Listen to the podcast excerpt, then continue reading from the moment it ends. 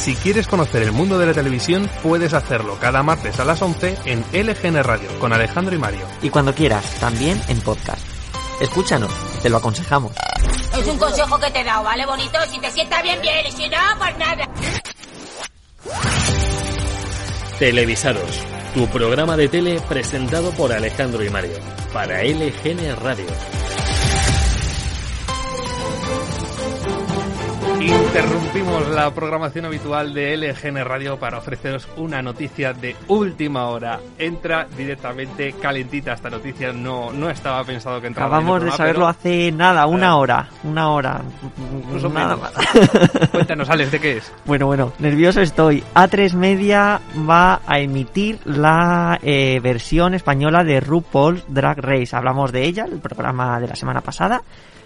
Eh, de la edición inglesa, creo que fue, Sí. de la BBC. Pues Justamente. hoy hemos sabido esta mañana que A3 Media lo emitirá en Una A3 semana Player después Premium. llega a España, es. bomba.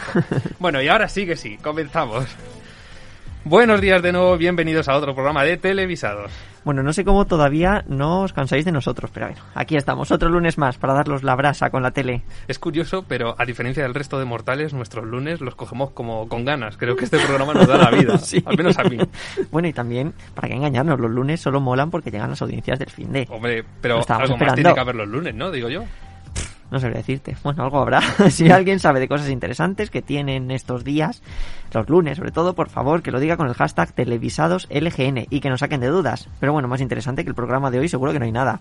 Bueno, eso es verdad. Eh, antes de empezar de lleno, es necesario mencionar la audiencia del miércoles, que últimamente está siendo la batalla por la audiencia más interesante de la semana.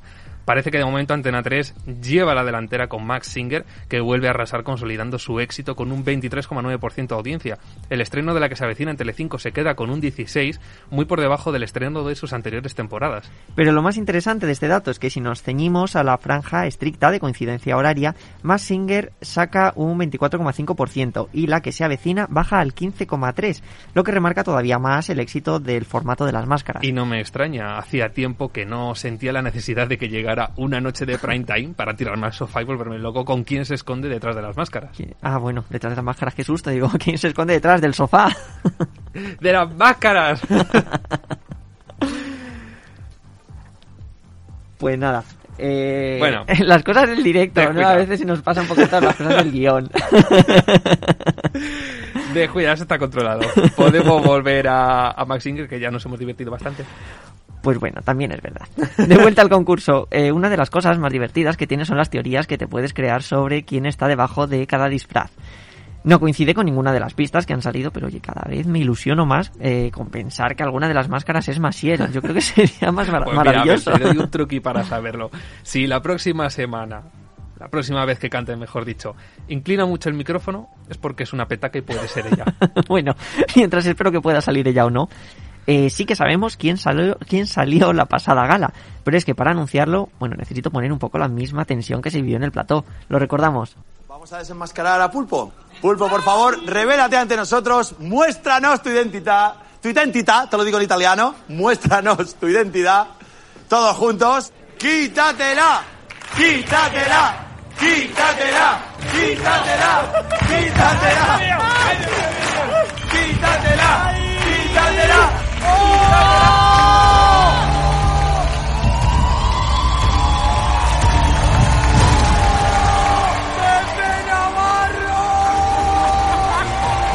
creo que la cara de los Javis eh, ha sido la más épica hasta el momento y más tratándose de un personaje que, eh, que plasmaron en su reciente ficción Veneno. Atención spoiler, para quien no haya visto aún la gala del miércoles pasado, Pepe Navarro se escondía debajo de la máscara del pulpo. Está muy bien eso de anunciar que vas a hacer spoiler de la gala cuando en el audio ya hemos oído quién era el misterioso personaje. Esto es televisados, amigos. No hay programa que salga sin fallos. Bueno, el enmascarado Pepe Navarro, mítico presentador de Esta noche cruzamos el Mississippi en Telecinco y de La sonrisa del pelícano ya en 1999 en eh, 97, perdón, en Antena Uy, 3. uy. Uy. Una sonrisa que se apagó bastante pronto porque se canceló de forma fulminante unas pocas horas antes de la emisión de uno de los programas. La cadena Antena 3 se defendió alegando que violaba el código ético de la empresa, pero eran más fuertes los rumores que decían que el programa tenía en su posesión un vídeo de carácter sexual en el que aparecía un importante director de periódico, que bueno, no vamos a mencionar para que no nos quiten el programa. Volvimos a ver a Pepe Navarro en Telecinco años después presentando la tercera edición de Gran Hermano. Y de vuelta al juego de las máscaras, la próxima semana veremos a los concursantes de la primera gala, además de un invitado sorpresa quien ya ha sido descubierta y por lo tanto apartada del concurso ha sido Georgina. Qué ganas ya de ver otra, qué ganas ya de ver otra gala que por cierto ¿No os parecían más difíciles las pistas de esta segunda gala? Sí, muy, muy de acuerdo con eso. De hecho, ni siquiera los Javis, como, como había comentado antes, que han trabajado recientemente con Pepe Navarro, lograron descubrirle. En la primera gala podías hacerte más o menos una idea de quién concursaba con las pistas que iban dando, pero en esta ocasión ha sido todo mucho más difícil. Y cambiamos de tema, seguro que recordáis una serie emitida entre 2005 y 2009 en torno a una máquina de café. ¡Ay! ¿Cómo olvidarnos de Cámara Café?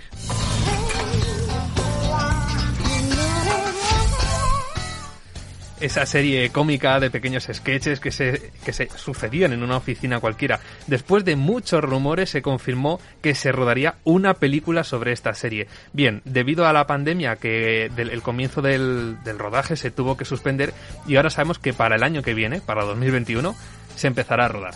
De momento hemos sabido por ver tele que la financiación del proyecto ya está prácticamente cerrada, aunque lo que todavía no sabemos es si Mediaset participará mediante Telecinco Cinema en este proyecto. Recordemos que esta serie se emitía en el Access Prime Time de Telecinco. La historia comenzará con la jubilación del jefe de Antúnez, interpretado por Luis Varela, y es que de nuevo podremos ver al elenco de la serie reunidos para esta ocasión. Carolina Cerzuela, Ana Milán, Alexa Dougherty, Arturo Valls. Lo que más estoy deseando de ver es el, de nuevo a la choche. Grande.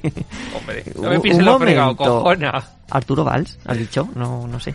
No me suena el nombre, ¿ha salido alguna vez en la tele? Eh, sí, eh, creo que menos durante las noticias siempre aparece en Antena 3. Seguro que te suena de algún concurso. Mm, ya. Bueno, creo que, que, ahora caigo. A ese, precisamente, de ahora caigo, justo. pues ahora que caigo, que me acabo de acordar, esta semana pasada se estrenó el anuncio más esperado del año. ¡Ay, que cambie la Eurovisión! ¡Es eso, es eso! bueno, el segundo anuncio más esperado. Eh, eso es que, no sé, han sacado anuncios con la sintonía de Mercadona. No, el tercer anuncio más esperado, o simplemente uno de los anuncios más esperados en general, por la gente normal, no por nosotros. Gente más aburrida, macho. Bueno, como iba diciendo, ya ha salido el anuncio de la Lotería de Navidad.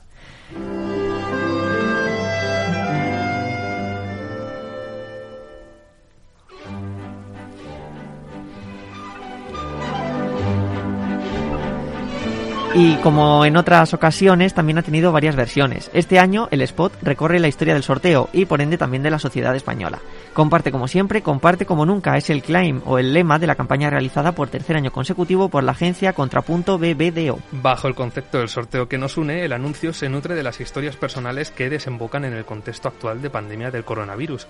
Así aparecen hermanos que llevan tiempo sin verse, compañeros de trabajo que no se reunirán por Navidad o vecinas que por la COVID-19 apenas pueden acercarse entre sí. Sinceramente, a mí me ha marcado mucho el de la vecina. Bueno, y aquí va la pregunta.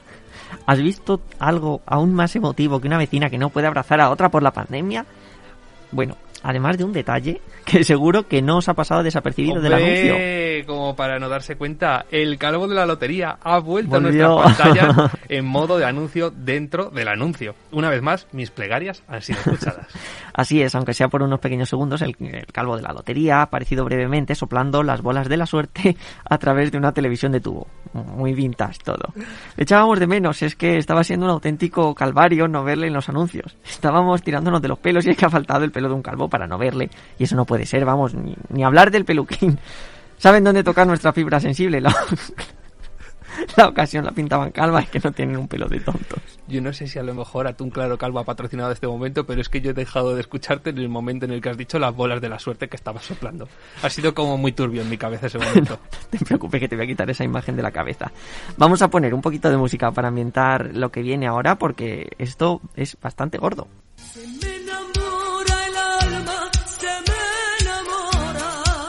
Bueno, bueno, bueno, que ya veo por dónde vas. Se me enamora el alma, esto es lo que ahora mismo debe de estar diciendo Paolo Basile, porque atención al siguiente dato. El pasado viernes por la noche, Telecinco emitió el programa especial dedicado al culebrón de los Pantoja. Bombazo. Totalmente. Eh, hablamos de la herencia de Paquirri, presentado por Jorge Javier, cantora, la, heren- la herencia envenenada. Pues atención, este programa hizo nada menos que un 31,5% de audiencia, llegando en el minuto de oro poco antes de las 12 de la noche, cuidado el dato, a un 56,8%, casi 5 millones de Es que, espectadores. es que es impresionante. Bueno, en Sí. ese momento, a las 23.49 de la noche, más de la mitad de los espectadores se esta- estaban viendo eh, en televisión, tenían puesto este programa. Casi toda España estaba pendiente como nunca de las declaraciones más importantes del año, la herencia no herencia de Paquirrin, o más conocido como Kiko Rivera, o para quien todavía no le suene el cantante de esto. Y le dije por la mano aquí, maletero, tu boca ve, puerta, puerta, maletero, tu boca ve, maletero, tu boca ve, puerta, puerta. Bueno, un temazo, el maletero tuvo escape. Seguro que ya os suena de algo, ¿verdad? Pues sí. Medio país pendiente de ese programa que además, según pasaban los minutos, iba creciendo hasta las dos y media de la madrugada. Un programa que demostró ser televisión pura y dura, donde no necesitaron de apenas vídeos ni floriduras, sino una cámara apuntando a Kiko, un foco y música de tensión. Y el sábado, en el Deluxe, otro Kiko, Kiko Matamoros, arrojó hasta tres delitos que podía haber cometido la cantante que la podrían llevar de regreso a la cárcel. Pero bueno, ya esto se lo miran en Telecinco, que aquí tenemos que hablar de más temas. Por un momento pensaba que empezábamos a hablar sobre el cotilleo Por que favor. coño, si nos gusta. Y terminamos esta ronda, la actualidad televisiva, con una buena noticia para los seguidores de Los Protegidos. La serie de Antena 3 que se emitió de 2010 a 2012 y es que después de anunciar el regreso de otras series como El Internado, Los Hombres de Paco y Física o Química, A3 Media producirá una nueva temporada de esta serie. Al igual que ocurre con las series que has mencionado, el regreso de los protegidos será también en A3 Player Premium, que ya hemos mencionado al principio con ese bombazo. De momento es poca la información que tenemos sobre este proyecto que ya estaría en marcha, según fuentes. Una de las incógnitas es saber si el elenco será el mismo. ¿Volveremos a ver a Max Iglesias, Angie Cepeda, Marta Torné, Antonio Garrido o Mario Marzo? En 2021 lo sabremos. Lo nuevo de Los Protegidos lo producirá A3 Media junto con Boomerang y Buen Día Studios, productora creada por A3 Media y responsable de buena parte de los productos de A3 Player. Eh, buen día para ti también. Muchas gracias, Mario. Cambiando de tema, Jesús Cintora presenta un nuevo programa en televisión española que se está estrenando justo ahora en estos minutos en televisión, que se llama Las Cosas Claras. El formato llega entre diversas polémicas, la primera de ellas, la dimisión de la responsable de magazines de televisión española, Isabel Cacho, y este programa, que es un magazine, está producido por una empresa externa, la coproductora, que se llama. Algo que en principio debería estar bajo la dirección de información, como otros magazines de la cadena, pertenece al área de actualidad. De esta manera, Televisión Española puede externalizar o contratar este programa a una productora externa. Esto significa que el personal del programa puede ser externo y no de la cadena, algo muy criticado, ya que los medios técnicos y humanos de televisión española están ahora mismo infrautilizados y que saldría más barata la producción propia que encargarlo a una empresa externa, como es el caso. Pero no es la única polémica. Según publica la última hora.es, fuentes de Radio Televisión Española han declarado recibir presiones para evitar el estreno del programa por parte de la que sería su competencia directa. Por un lado, según, esta, según estas fuentes, Ferreras advirtió a sus colaboradores que si acudían al programa de cintura podrían tener problemas para volver al rojo vivo. Y por otro lado, Ana Rosa, repetimos, según estas mismas fuentes de RTV, se les habría ofrecido a sus colaboradores aumentos de sueldo y más apariciones en programas de Mediaset como cuatro al día si no aparecían por este nuevo formato. Esto no deja de ser algo curioso, ya que la empresa encargada de este nuevo formato, la coproductora, fue fundada en 2018 por José Miguel Contreras, que fue consejero delegado de La Sexta y también fue vicepresidente no ejecutivo de A3 Media. Es más, eh, después de que su empresa fuera a producir, a producir el programa de Jesús Cintora, no ha vuelto a aparecer por las tertulias de La Sexta de las que era asiduo.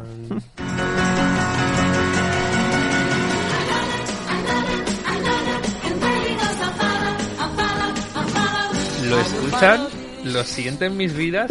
Es la llamada del Señor. Has traído la banda sonora de Sister Act, me parece maravilloso. Sí, porque en nuestro viaje a la tele pasada hoy recordamos uno de los realities más locos que hemos visto en televisión. Más loco aún que el bus, más loco que estudio de actores, más incluso que el castillo de las mentes prodigiosas, que ya es decir, reality con el que por cierto comenzamos nuestro primer programa y hoy os traemos Quiero ser monja.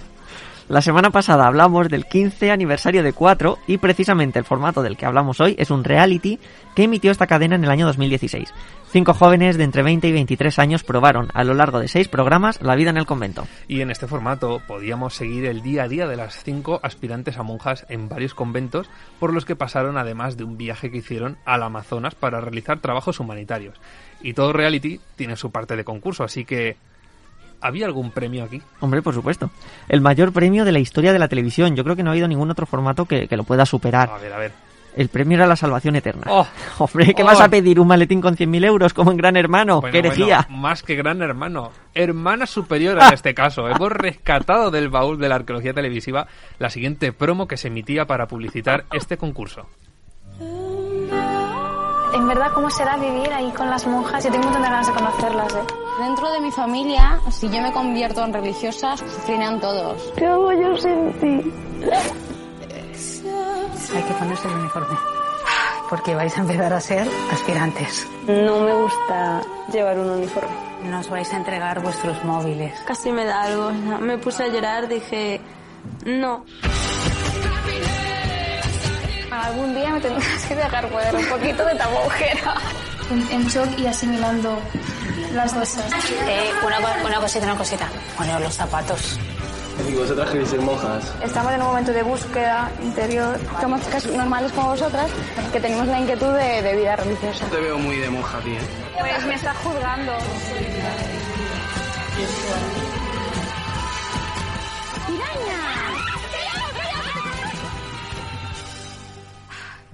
Quiero ser monja era un formato que Warner creó en Estados Unidos cuyo nombre original era The Sisterhood Becoming Nuns para la cadena por cable Lifetime en el año 2014. Este original duró tan solo una temporada y era un poco una predicción de lo que iba a ocurrir en cuatro. Fue eso lo que duró. Solo seis entregas en las que de las cinco aspirantes únicamente dos decidieron continuar en el convento y es que al final de la temporada tenían que elegir si colgar o no los hábitos. De las cinco participantes, dos eran hermanas. Y no hermanas de fe, sino hermanas de ser hijas del- de los mismos padres. Y como curiosidad, una de ellas, Janet, concursó en 2017 en Supervivientes. Como en todo reality, hubo roces, de ahí la famosa frase del aspirante Fernanda, yo no he venido aquí a aguantar chorradas, e incluso alguna historia de amor que, que ya traían de antes, y es que Juleisi, otra de las participantes, entró al programa con un novio, con el que llevaba tres años, nada menos. El primer programa de este formato tuvo una audiencia de 7,1%, 1.390.000 espectadores y acabó con un 4,2% y con 725.000 espectadores. Tras esta edición no volvimos a saber nada más de este divino reality. Bueno, ahora que hemos sacado este tema, ya hace unas semanas que se hizo viral el cura de Valdepeñas en Ciudad Real, sobre todo después de que salieran unos vídeos de algunas de sus particulares misas en el programa de la Sexta Zapeando. Hemos traído un pequeño mix con algunos de sus mejores momentos porque no tienen ningún desperdicio. A ver, a ver. Podéis sentaros, que tengo que explicaros algo un poquito largo. No cortes, no cortes. Eh, nadie me ha preguntado, el año- la semana que viene inauguramos la obra y nadie me ha preguntado cuánto nos ha costado. Eso es un tema tabú. Pero es que nadie me ha preguntado cuánto falta por pagar. Se ve que eso nos importa. Hay mucha gente de la parroquia que ha sido siempre de la parroquia, que han sido catequistas incluso, que desde que yo llegué hace 11 años solo dan 6 euros. Y yo les echo la trampa así, ah, eras tú la que me dijiste que te subiera a 10, así haciéndome el tonto. No, no, yo estoy muy conforme con los 6. Es que tengo muchas historias que contar, ¿eh? Hoy me voy a explayar bien. Entonces un día yo lo aceché ah, en la puerta, cuando venía por su señora, le dije, ah, ¿y por qué no viene usted a misa? No tiene que venir a traerla a llevarla, venga con ella a misa, ¿no? Recuerdo que el hombre me dijo, no volveré a poner nunca más un pie en esta iglesia. Ah, ¿por qué? Pues porque me enfadé con un cura y no vuelvo a poner más. Ah, Estamos hablando de tres curas antes de mí. Bueno, a la semana lo estaba enterrando. Y ya sabéis cuál fue mi sermón.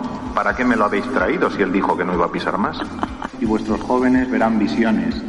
Espero que no vean los jóvenes las visiones porque tomen sustancias extrañas.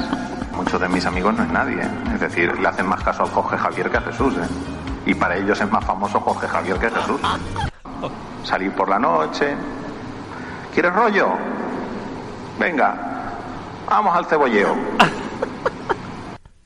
Es que no es de extrañar que se haya vuelto viral. O sea, mi momento favorito es su opinión sobre las aplicaciones de citas. Por favor, ¿podemos normalizar la palabra cebolleo? Me encanta.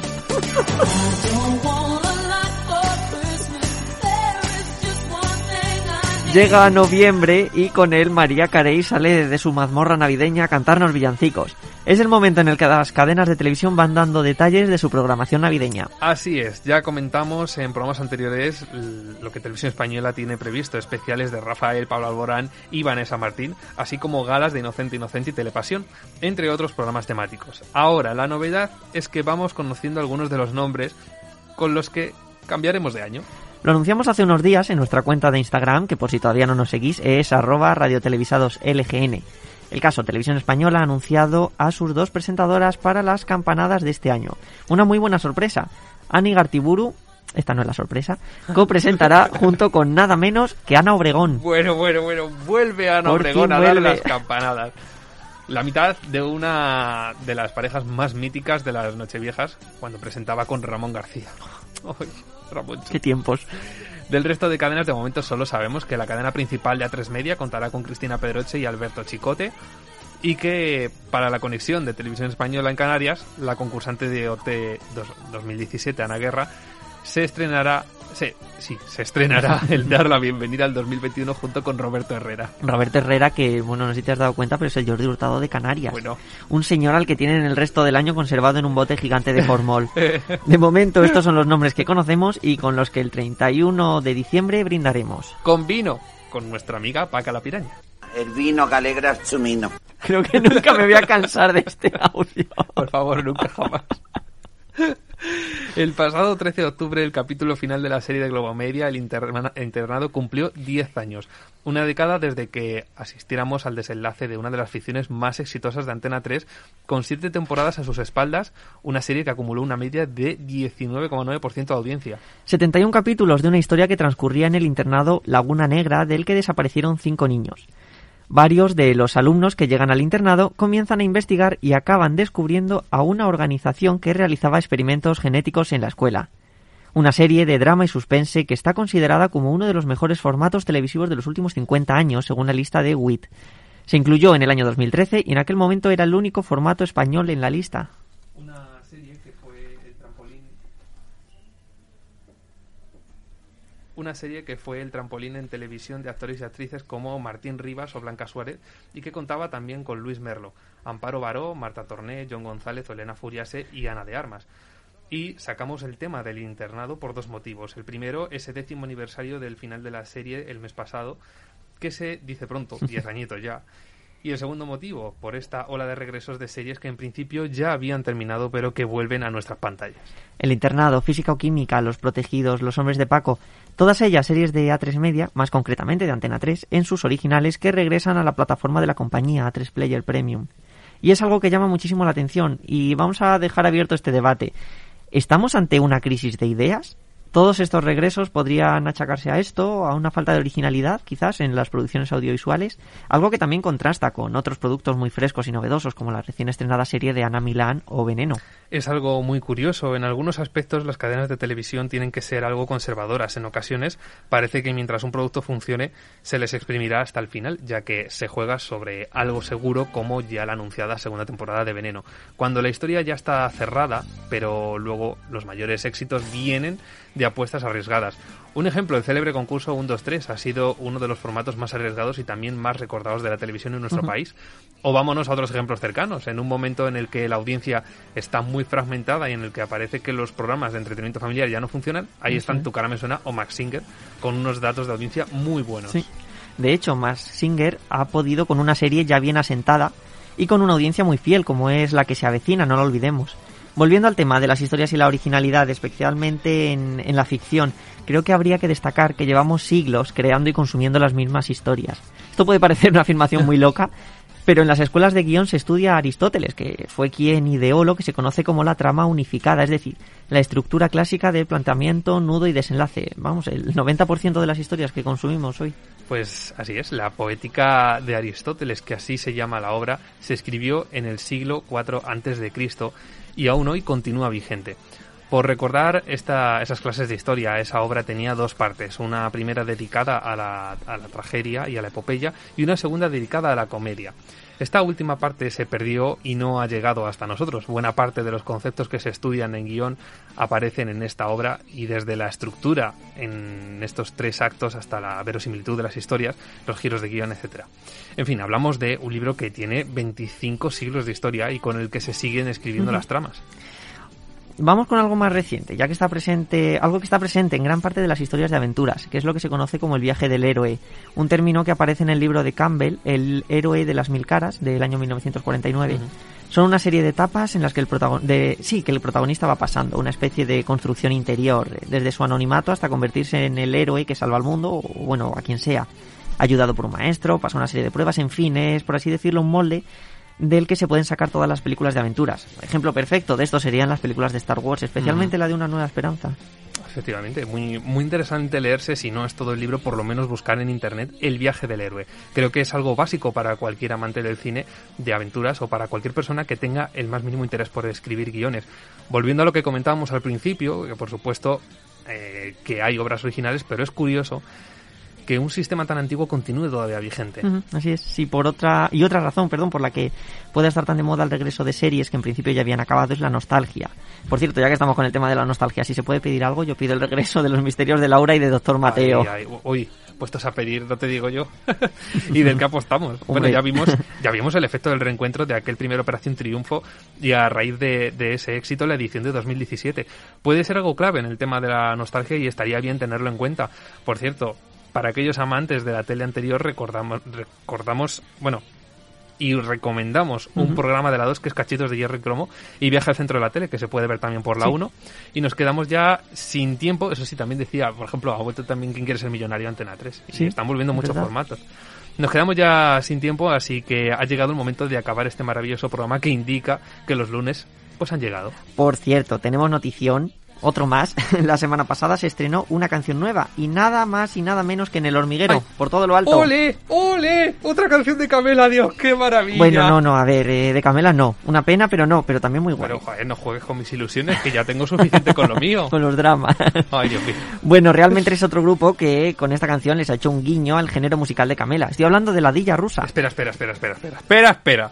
¿Estás diciendo que la Dilla Rusa ha ido al hormiguero? Bueno, creo que ya me puedo morir tranquilo. Así que si despido el programa, con gusto. Pues como lo oyes, nada más. Y os dejamos con este temazo a metro y medio de ti, un guiño también a la situación actual. Venga, venga, decide ya que quiero escuchar esto ya. Que paséis una muy buena semana y nos vemos en siete días por aquí. Ahora, a tomar por culo, ya que quiero escuchar el temazo. Hasta el próximo programa.